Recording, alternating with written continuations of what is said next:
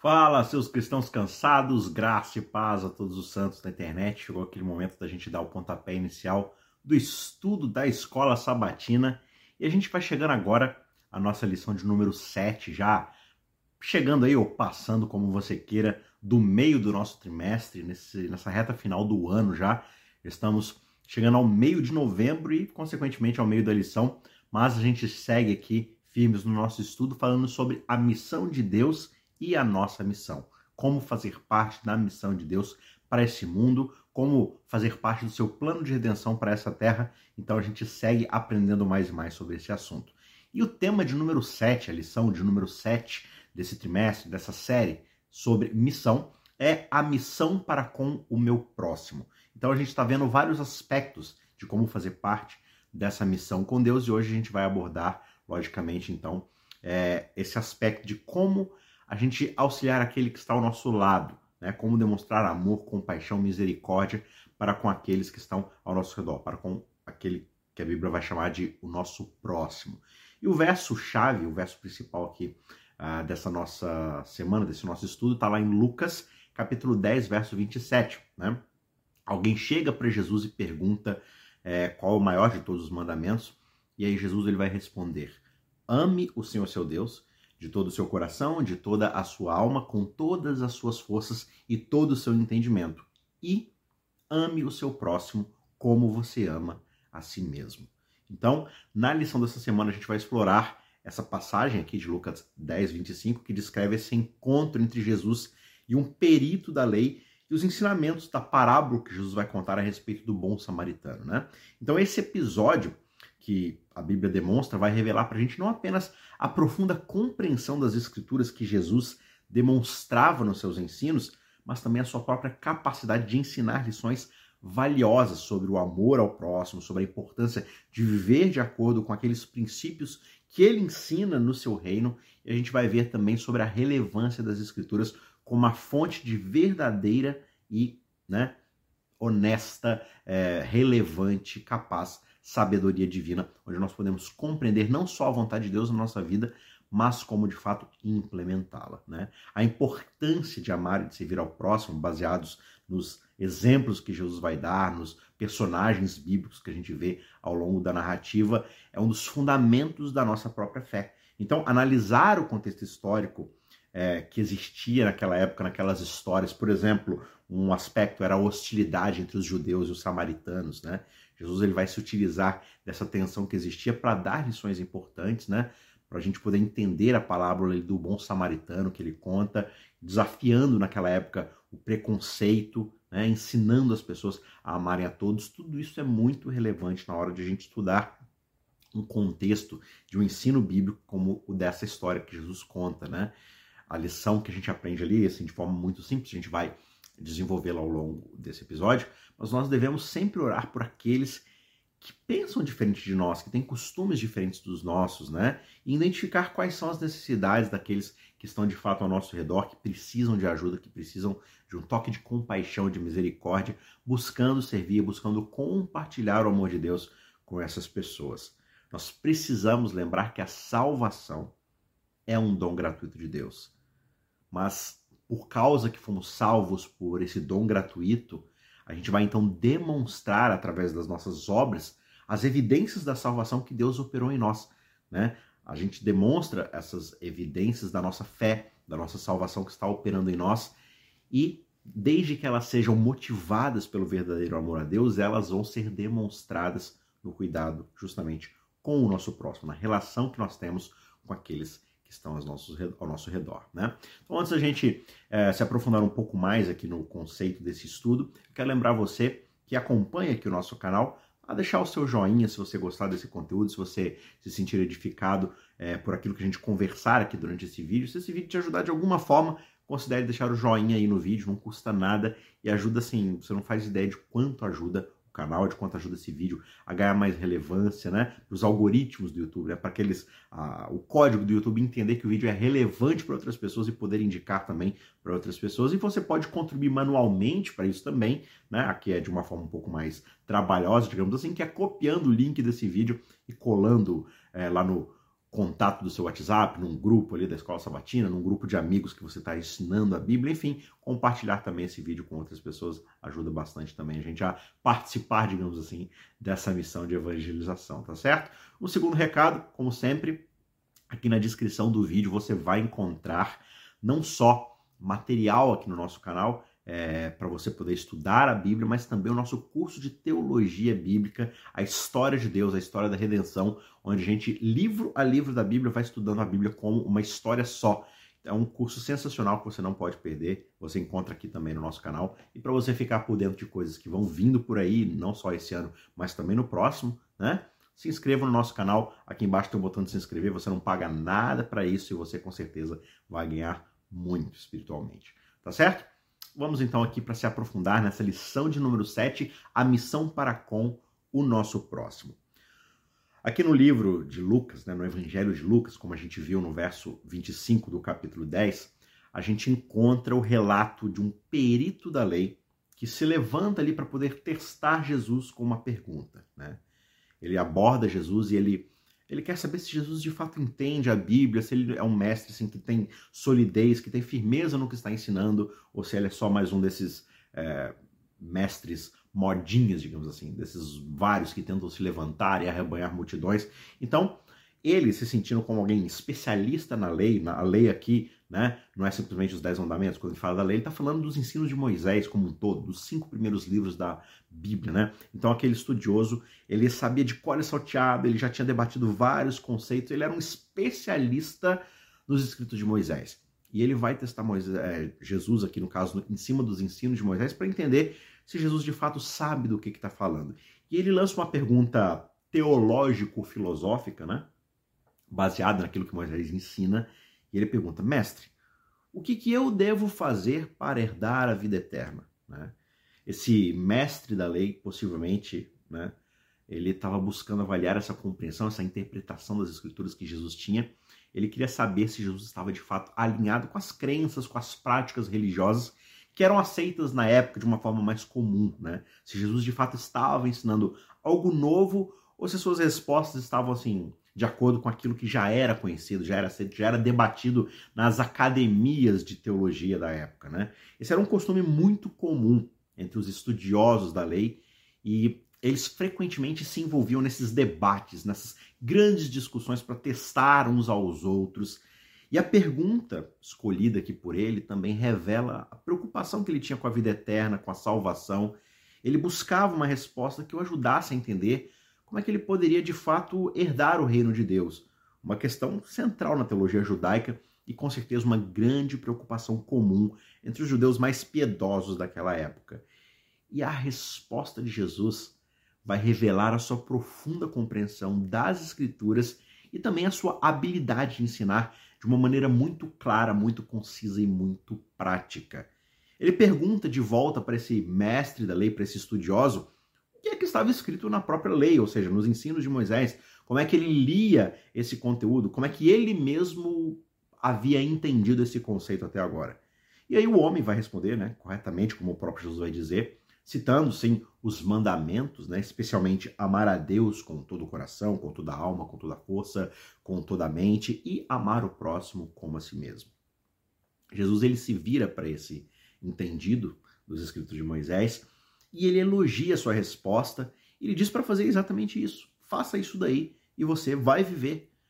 Só que, por alguma razão, esse mestre, esse especialista na lei de Moisés, ele tenta se justificar. Por alguma razão, ele não achava que aquela resposta que ele mesmo tinha dado era suficiente para se sentir em paz com Deus, digamos assim. E ele joga de volta para Jesus a sua própria inquietação. Senhor, mas quem é então o meu próximo? Essa é a pergunta que ele faz para Jesus. Ele estava preocupado em definir quais eram os limites da sua responsabilidade para com os outros. E ele esperava, digamos assim, por uma interpretação mais precisa, mais clara da lei. Senhor, tá, eu preciso obedecer a lei de Moisés, que manda eu amar o meu próximo como a mim mesmo, mas é qualquer um? É só aquele que está do meu lado? São só aqueles que são nascidos é, de sangue judeu? Até que ponto eu devo seguir a lei? Jesus então vai contar a parábola do bom samaritano para mostrar que o amor ao próximo não tem fronteiras, não tem limites. Por isso nós devemos estar dispostos a ajudar, a cuidar de todas as pessoas, independentemente da sua origem étnica, da sua religião, do seu status social. Jesus ele vai muito além das expectativas que esse mestre tinha a respeito da lei e ensina para ele então essa lição profunda sobre o que é o amor ao próximo e a importância de viver de acordo com os princípios do reino de Deus, esses princípios que Jesus estava durante todo o seu ministério ensinando aos seus seguidores. O ensinamento que Jesus queria dar revela muito sobre a própria visão que ele tinha da Bíblia, ou pelo menos da Bíblia até a época, né? E como nós devemos responder a perguntas pertinentes sobre a nossa fé, especialmente quando essas perguntas elas vêm de fontes potencialmente hostis, pessoas que são contrárias aos nossos credos, aos nossos, às nossas doutrinas, às nossas crenças, né? Jesus ele era a palavra viva de Deus. Jesus encarnava os ensinamentos de Deus. Tudo aquilo Jesus vai dizer que, os, que Moisés escreveu, que os profetas escreveram, o que todos eles relataram estava falando de mim. Eu sou a encarnação da palavra viva, né? E Jesus, então, ele frequentemente apontava os seus questionadores para a Bíblia. Ele falava: olha, mesmo como a palavra de Deus, encarnada, que viva, eficaz, eu sendo a revelação final do Pai, ainda assim Jesus os apontava para a Bíblia, para aquilo que já havia sido revelado e que estava disponível para o conhecimento deles. Jesus reconhecia a importância das próprias Escrituras como a revelação escrita de Deus para a humanidade. E quando ele responde ao especialista da lei, citando a própria Bíblia, né, o que Jesus está fazendo, em primeira mão, é enfatizando a autoridade e a relevância da palavra de Deus, implicando que a Bíblia é a fonte da verdade, da sabedoria divina. Jesus acreditava, assim, que as respostas para as perguntas mais profundas da vida já podiam ser encontradas nas Escrituras conforme elas já haviam sido reveladas. O que é muito curioso, né? Porque se Jesus já tratava assim as escrituras que, entre aspas, aqui eram incompletas até o momento, porque Jesus só tinha acesso ao Antigo Testamento, porque o Novo Testamento vai ser escrito pelos evangelistas que vão falar sobre a vida de Jesus, né? E pelos apóstolos que vão escrever as cartas, né? Apocalipse e assim por diante, formando o Novo Testamento, digamos assim, o cânon completo da Bíblia como nós a conhecemos hoje. Mas se você parar para prestar atenção em certos influencers espirituais na internet, certas pessoas famosas, certos pregadores famosos, muitos dizem que a Bíblia não é suficiente, que a Bíblia precisa ser de alguma forma atualizada, porque ela não é relevante para nós hoje, que a gente precisa de uma revelação mais ampla, que vai ser conhecida através da nossa vivência, da nossa experiência nesse mundo, de alguma forma, tocando o chão da vida, nós vamos descobrir mais sobre Deus. É claro que certos aspectos da religião e do relacionamento com Deus a gente só vai experimentar na prática na vida. Mas isso não significa que essa experiência já não esteja atribuída dentro da sua profundidade teológica, espiritual e divina nas escrituras. Então Jesus ele já reconhece isso. Ele, ele chega e fala assim: olha, eu vou inventar algo completamente novo aqui, ame ao seu próximo. Não. Ele aponta para a Bíblia para mostrar para aquele estudioso e mostrar para nós que é na Bíblia que nós vamos encontrar a definição do que é o amor e do que é o nosso próximo, ou quem é o nosso próximo. Ele depende completamente das escrituras reveladas para poder ensinar aquilo que ele estava ensinando. Até aquilo que parece novo é simplesmente uma nova forma dele olhar para aquilo que havia sido revelado e ensinar aquele que nós não estávamos vendo propriamente. Portanto, a gente deve estudar e conhecer a Bíblia com todo o nosso coração, com todo o nosso empenho, assim como Jesus a conhecia, para que nós também possamos compreender melhor a vontade de Deus para nós. E quando nós somos confrontados sobre a nossa fé, sobre as nossas crenças, nós devemos responder com amor, com sabedoria, com humildade, assim como Jesus fez. Ele nos ensinou a sermos, né, como ele mesmo vai dizer, sábios como a serpente, mas inofensivos como pombas. Ele vai dizer isso lá em Mateus 10, 16.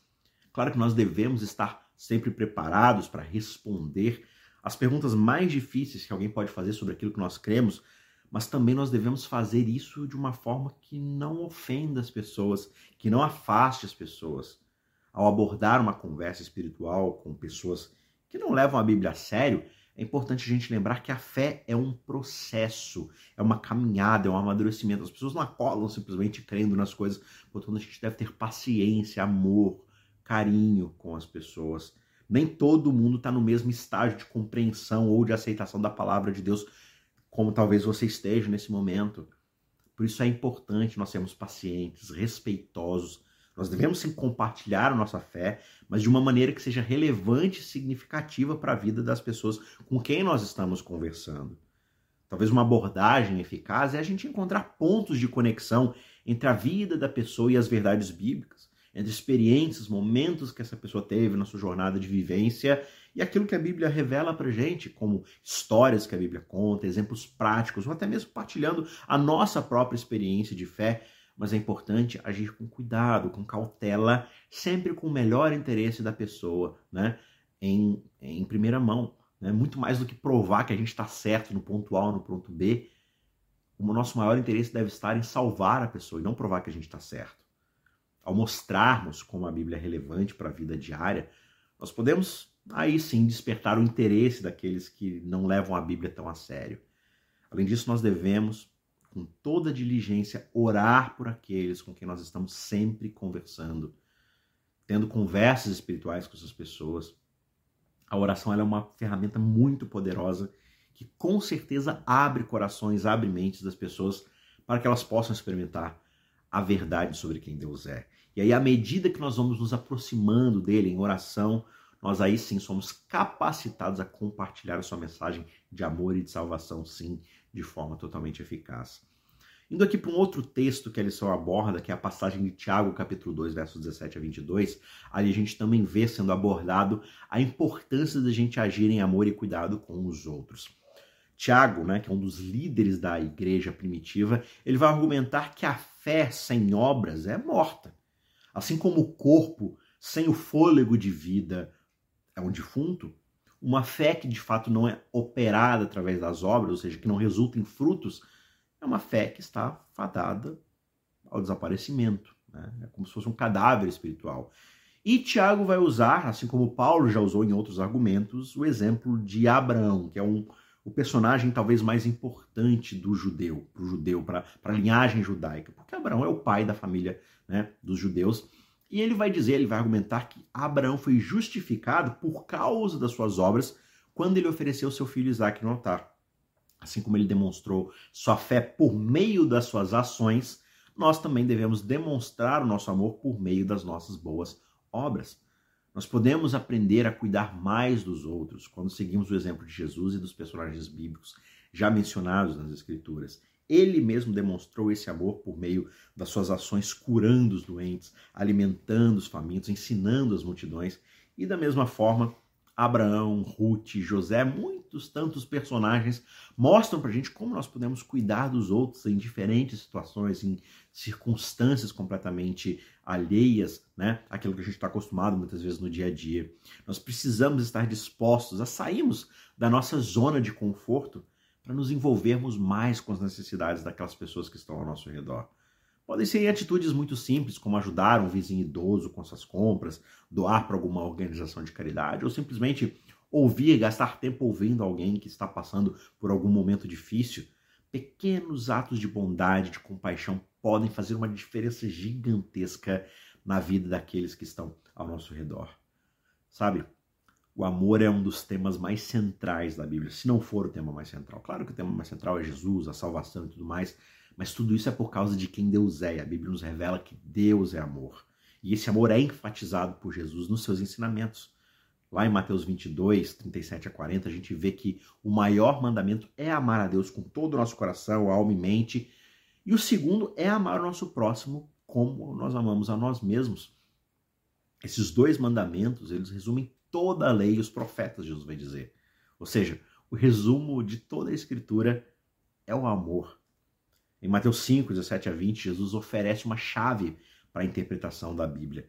Ele diz que ele não veio para poder abolir a lei ou os profetas, mas para poder cumprir tudo aquilo que eles haviam dito, escrito a respeito de quem Deus é, enfatizando que a justiça dos mestres da lei não é suficiente para poder entrar no reino.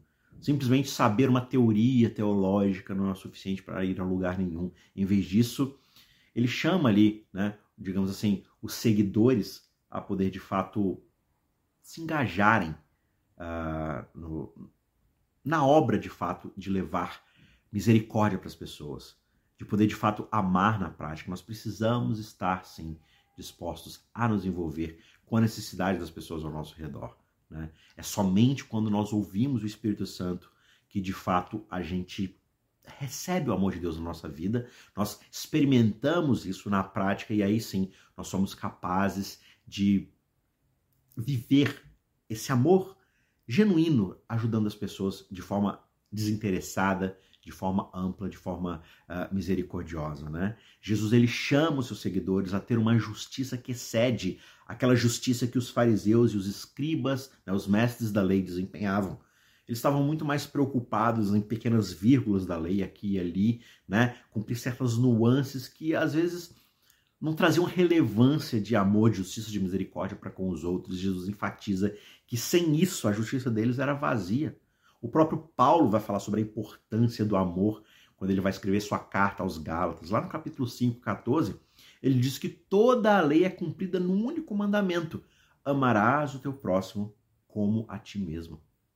A liberdade que nós temos em Cristo não deve ser usada como uma desculpa para satisfazer a carne, mas sim para servir uns aos outros em amor. Lá no livro de Miqueias, um profeta dos profetas menores lá do Antigo Testamento, tem um trecho que também nos ajuda a entender mais sobre o amor e a justiça. No capítulo 6, versos 6 e 8, o profeta pergunta é, a Deus ali o que, que ele quer que o seu povo faça. Né?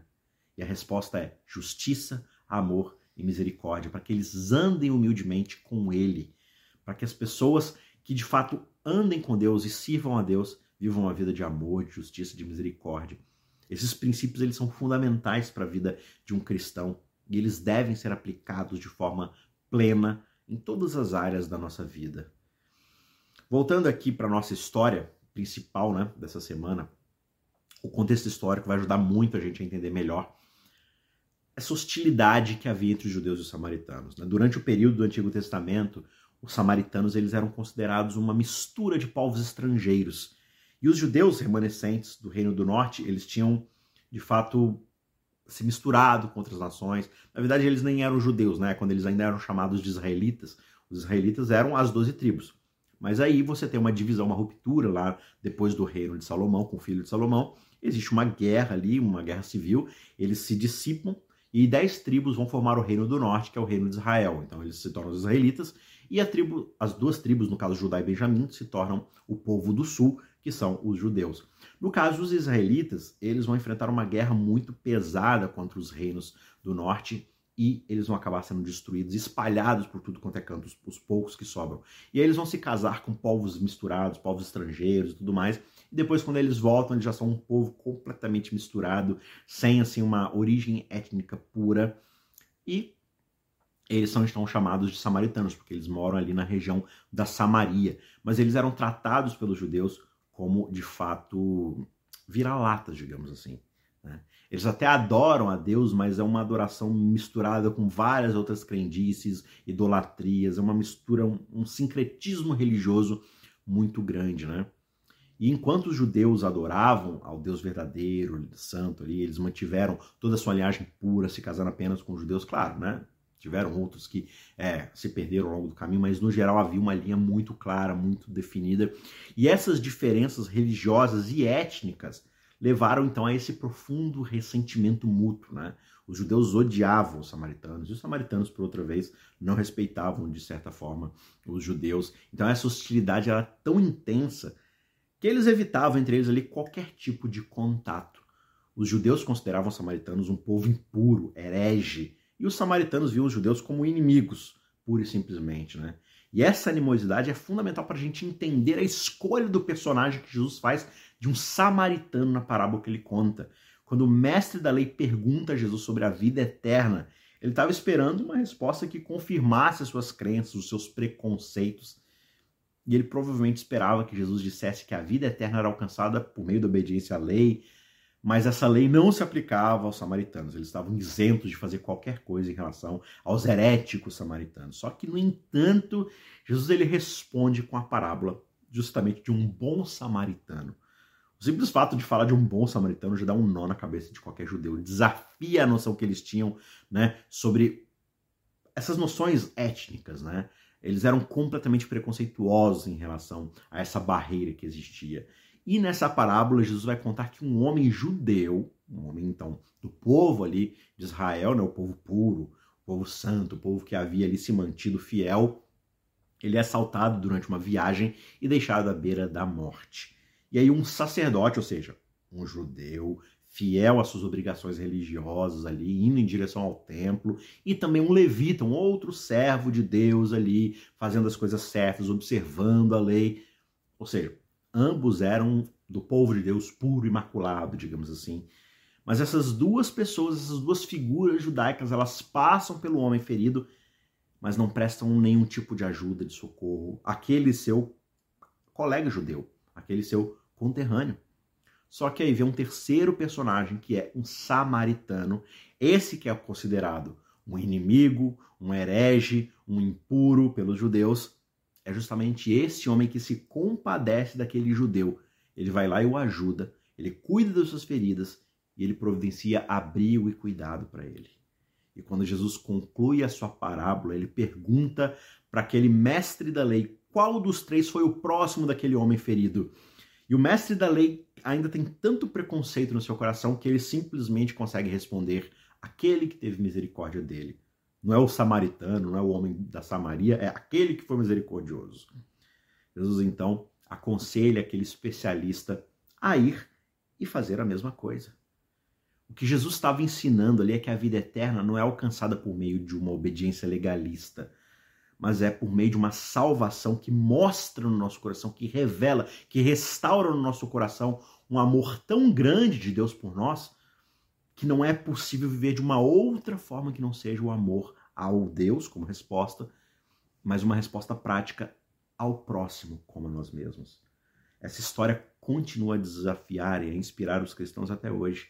Ela lembra pra gente que a nossa missão é amar e servir a todas as pessoas, independentemente de origem étnica, religiosa, de status social. Como seguidores de Cristo, nós somos chamados a sermos bons samaritanos em um mundo cheio de divisões, de preconceitos, compartilhando o amor de Deus com todos aqueles que nós encontramos na nossa jornada, no nosso caminho de vida. Deus nos chama para sermos seus seguidores e para levarmos a mensagem do seu amor, da sua salvação a todo mundo. Só que muitas vezes a gente fica preso na nossa própria bolha e a gente se esquece que existem pessoas ao nosso redor que precisam desesperadamente ouvir essa mensagem. Como a lição tem feito semana após semana, é, durante essa semana nós somos desafiados a orar diariamente por alguém que é diferente de nós, ou até mesmo por alguém que nós não gostamos pessoalmente. E essa é uma atitude que pode ser bastante difícil, talvez nós tenhamos certos preconceitos, certas diferenças culturais que impedem a gente de nos conectarmos com essas pessoas mas Deus nos chama para amarmos a todos. E ao orar por alguém, você vai estar demonstrando amor e preocupação por essa pessoa. Peça a Deus que os abençoe, que cuide deles e que lhes dê a oportunidade de conhecerem a mensagem de salvação para que Deus opere na vida dele. Né? Também seria interessante a gente listar pelo menos três nomes de pessoas conhecidas que não compartilham da nossa fé, identificar as necessidades emocionais, físicas, sociais, financeiras dessas pessoas e considerar como você pessoalmente pode talvez ministrar a essas necessidades, se houver a oportunidade. Né? Talvez eles estejam passando por algum momento difícil, precisem de encorajamento, talvez lutando com problemas de saúde, emocionais, aí né? de uma ajuda um pouco mais prática, ou talvez se sintam isolados, precisem de alguma companhia, de alguma amizade.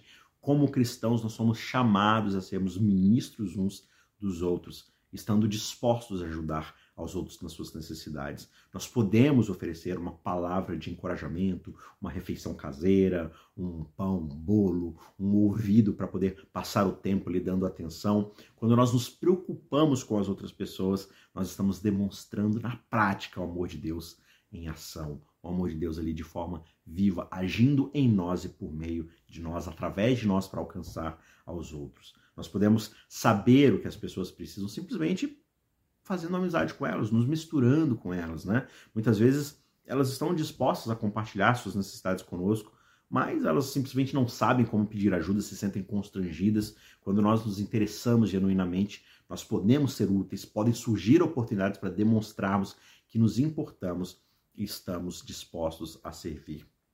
Mais uma vez, é importante frisar: a Bíblia nos ensina claramente que a salvação é um dom gratuito de Deus, que não pode ser conquistado por nossas próprias obras ou pelos nossos esforços, né? Paulo diz em Efésios 8:9 que nós somos salvos pela graça, mediante a fé, e isso não vem de nós. Isso é um dom de Deus e não é feito por obras para que não exista orgulho da parte de ninguém. Portanto, nós não podemos ganhar a salvação por nossos próprios atos de serviço. Por mais bondoso e amável que você seja com alguém, isso não é uma moeda de comprar a salvação. No entanto, a Bíblia também nos ensina, como o Tiago demonstrou, né? A gente viu o texto lá, a fé sem obras é morta. Então, e o que isso significa? Como é que a gente junta essas duas ideias? Embora nós não ganhemos a salvação por meio das nossas obras, elas são sim uma evidência de que a nossa fé foi operada e que a salvação de Jesus nos alcançou. Porque alguém que foi de fato salvo por Jesus não vai viver uma vida completamente egoísta, completamente invejosa, maldosa, que não se importa com mais ninguém. Quando nós somos salvos, o Espírito Santo começa a trabalhar em nós, transformando a gente de volta sermos a imagem e semelhança de Jesus Cristo e vai nos capacitar a fazer boas obras em seu nome. Nós podemos distinguir entre atos de serviço feitos para ganhar a salvação e atos de serviço que de fato revelam uma salvação que já temos em Jesus, quando nós olhamos para quais são as nossas motivações de fato. Por que, que eu faço o que eu faço? Eu estou de fato querendo o reconhecimento de Deus, das pessoas, ou eu me importo genuinamente em levar a salvação, o amor e a misericórdia de Deus para outras pessoas? Se eu faço algo para ganhar salvação ou aprovação de Deus e dos homens, eu estou simplesmente agindo com a motivação errada. Isso é chamado na Bíblia de legalismo a crença de que eu posso ganhar a salvação por meio das minhas próprias obras. Por outro lado, se eu estou fazendo atos de serviço porque eu amo a Deus e eu quero servi-lo, e eu amo o meu próximo e desejo servi-lo, aí sim eu estou agindo com a motivação correta, né? E isso é chamado não de legalismo, mas de amor, e amor verdadeiro, amor genuíno, que marca distintivamente aqueles que são os verdadeiros seguidores de Jesus. Lá em João 13:35, Jesus vai dizer: Nisso as pessoas saberão que todos vocês são meus discípulos, se vocês tiverem amor uns pelos outros. E além disso, a Bíblia nos ensina que as nossas obras devem ser feitas não para o nosso mérito, não para o nosso reconhecimento, mas para a glória de Deus, para que as pessoas olhem para as nossas obras e glorifiquem a Deus e não a nós simplesmente, né? Então, resplandeça, Jesus vai dizer, a luz de você diante dos homens, para que eles possam ver as obras que vocês estão fazendo e glorifiquem ao Pai de vocês que está no céu. Quando nós fazemos os atos de serviço que Deus espera de nós, que nós vemos na própria ação de Jesus e fazemos isso com as motivações corretas para a glória dele, aí sim nós estaremos revelando a salvação que nós já temos em seu nome e por causa dos seus méritos. Portanto, que o Espírito Santo te ajude nessa semana para que você tenha a oportunidade de né, ministrar a outras pessoas e que ele opere também em você esse tipo de amor salvífico que torna que a sua vida seja incapaz de não tocar a vida de outras pessoas também, para a glória de Deus. Tá certo? Não se esqueça de deixar aí o seu joinha para fortificar esse vídeo e né, para que ele possa ser compartilhado com outras pessoas. Compartilhe também com outras pessoas e a gente se vê na semana que vem para continuarmos esse estudo fantástico sobre a missão de Deus e a nossa missão. Forte abraço, até lá. Tchau, tchau.